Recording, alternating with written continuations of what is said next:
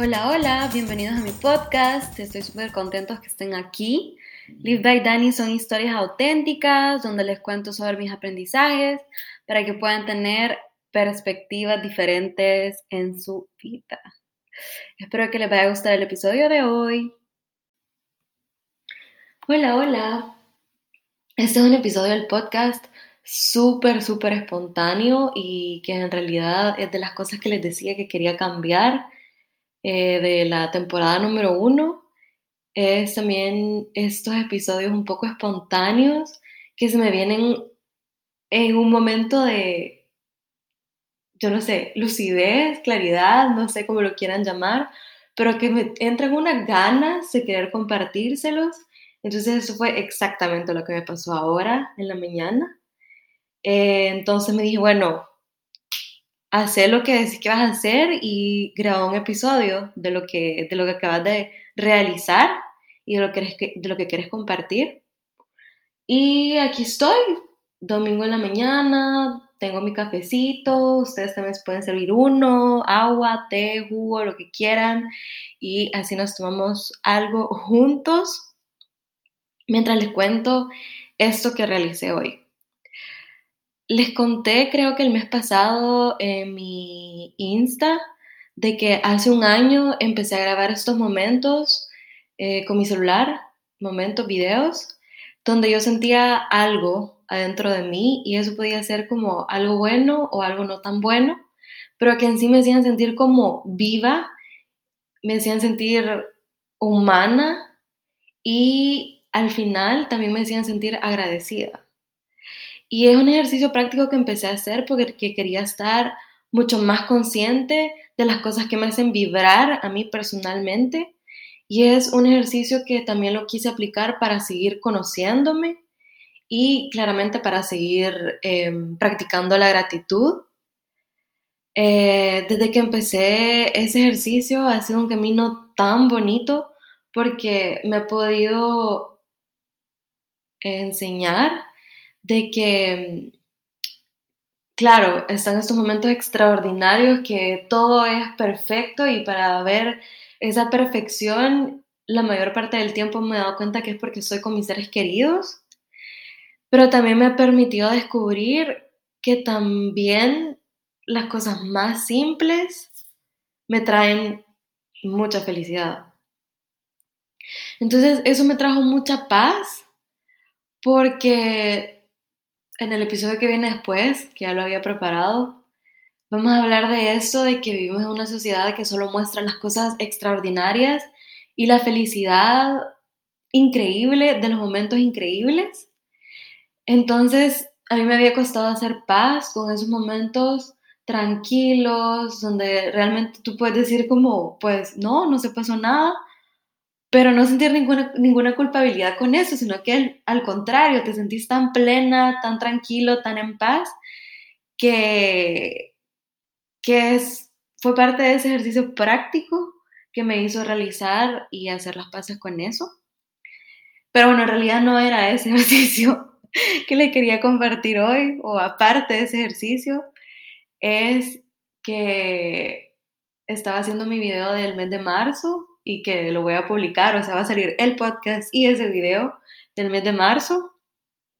Y bueno, como se los he repetido varias veces durante esta semana, marzo fue un mes demasiado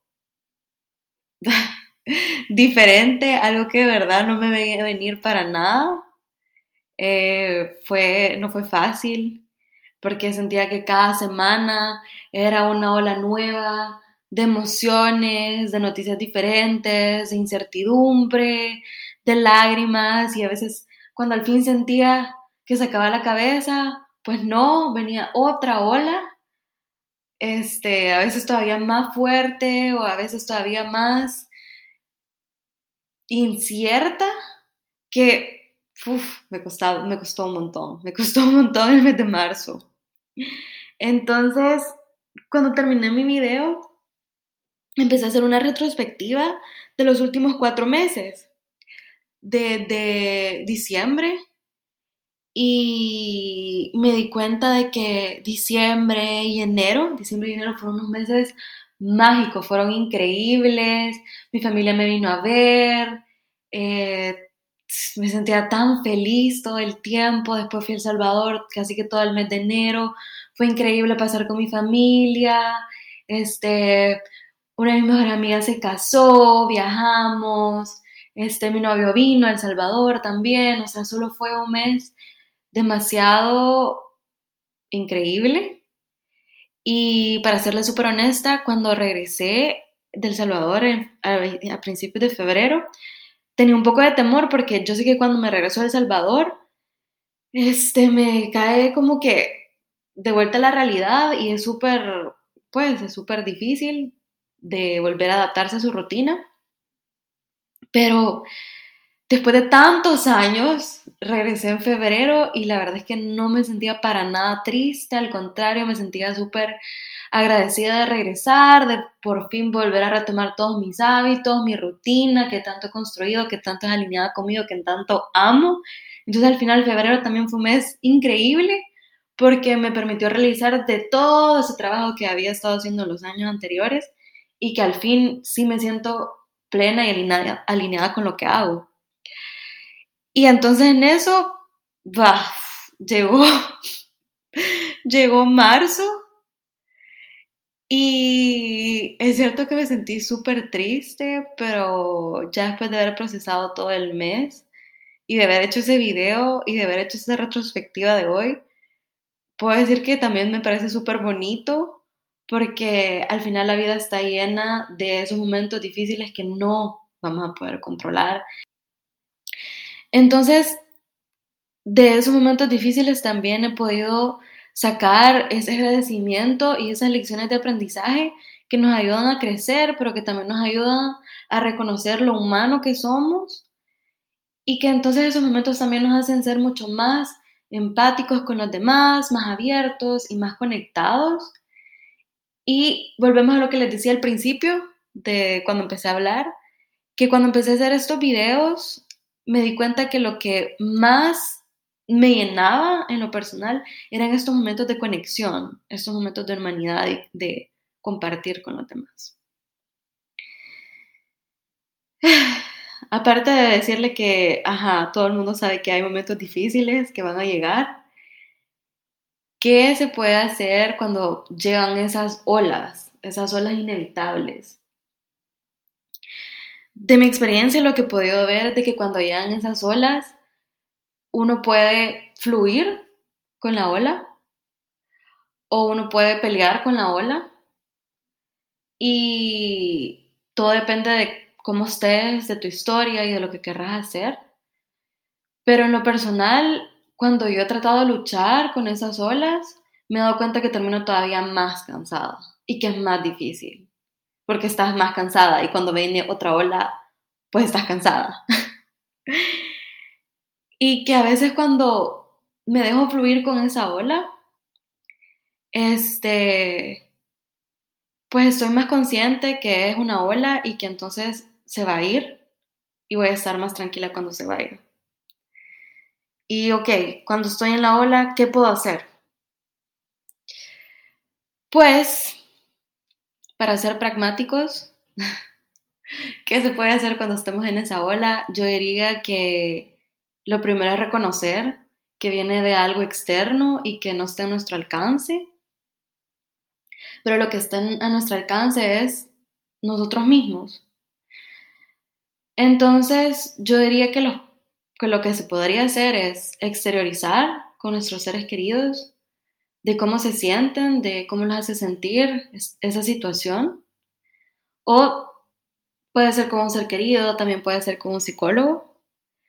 Puede ser también que validen sus emociones, reconocer de que, bueno, sí, es un momento difícil y es completamente normal y humano lo que estoy sintiendo eso viene de la mano con tratarse con mucha docilidad y que no se exijan en esos momentos porque pues necesitamos tiempo para procesar. Así que bueno, este es el podcast espontáneo de hoy.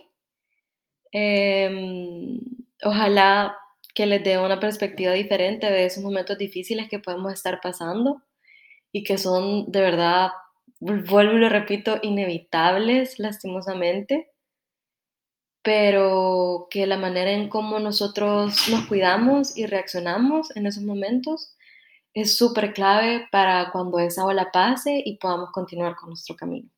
Con mucha más sabiduría, con mucha más felicidad, con mucha más plenitud, etcétera, etcétera. Usted ponga el adjetivo que a usted le convenga.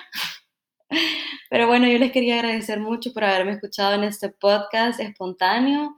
Ojalá que el concepto les guste tanto como a mí. Y nos vemos pronto para el episodio siguiente. Bye.